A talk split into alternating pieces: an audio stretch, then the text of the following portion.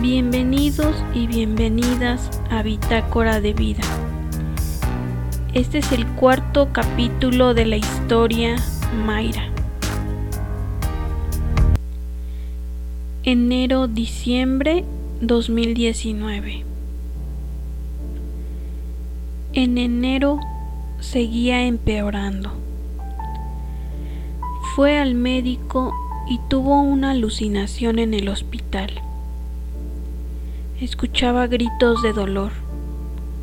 En los ojos de su médico escuchó cómo le preguntó sobre el reloj de su padre. ¿Acaso había un reloj que podía manipular el tiempo?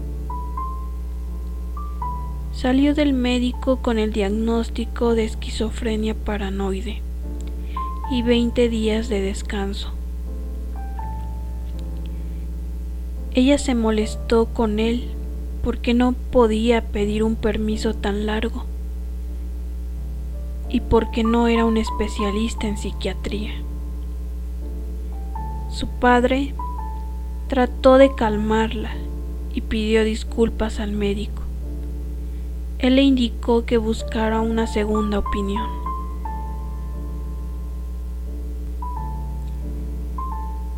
Ella pensaba que sus padres le querían hacer daño, que la querían internar en un hospital psiquiátrico. En casa no tenía contacto con redes sociales ni teléfonos. La señal no llegaba a su casa. Algunas veces se angustiaba por la falta de señal y por estar incomunicada otras se olvidaba de todo.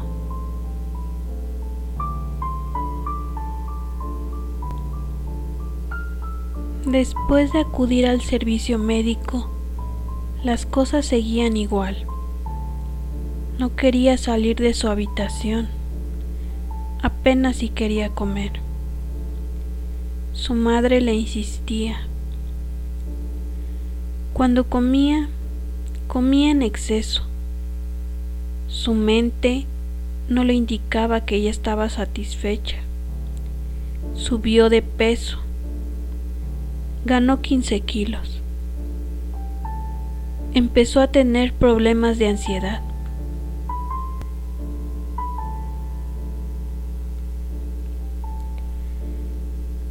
Pasaron cuatro meses sin saber qué tenía, hasta que fue con un psiquiatra.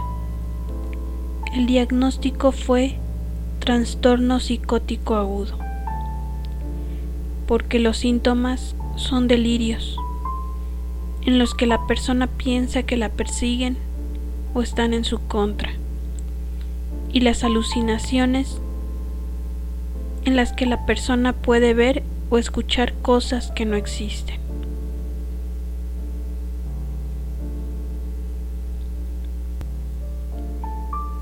El médico le explicó que se mantendría con risperidona durante dos años y poco a poco se retiraría. Señaló que cuando se presentan síntomas después de seis meses consecutivos, el diagnóstico cambiaría a esquizofrenia paranoide. Los niveles de estrés debían de disminuir, porque de lo contrario podría tener una crisis mayor. En el mes de febrero tuvo una entrevista en el trabajo para evaluar su situación, quienes recomendaron que fuera con un psicólogo para que pudiera superar la depresión. Inició con un tratamiento de terapia cognitivo-conductual que poco a poco la ayudó a aceptar la crisis que pasó y que posiblemente nunca regresaría.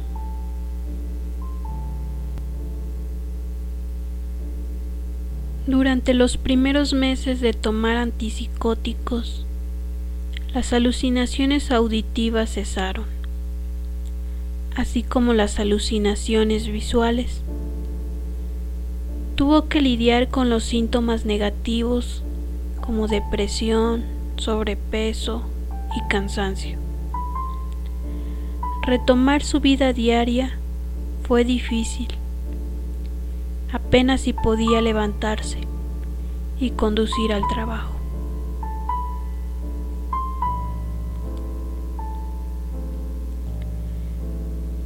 Pensó que jamás volvería a tener una vida normal.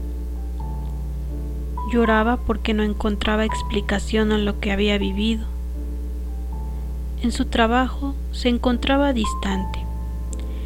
No sentía que daba el 100%. Vivía en casa de sus padres. Su madre la motivaba a iniciar cada día.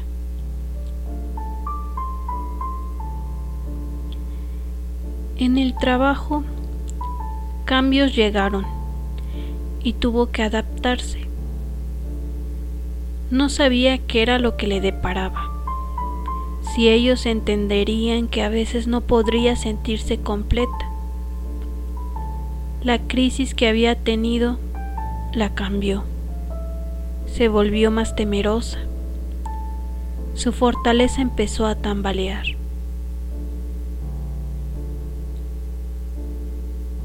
Continuó con sus hábitos, levantarse temprano para ir a trabajar, comer a una hora determinada, tomar agua y dormir temprano. Sin embargo, le costaba despertar. Luchaba por llevar una vida normal.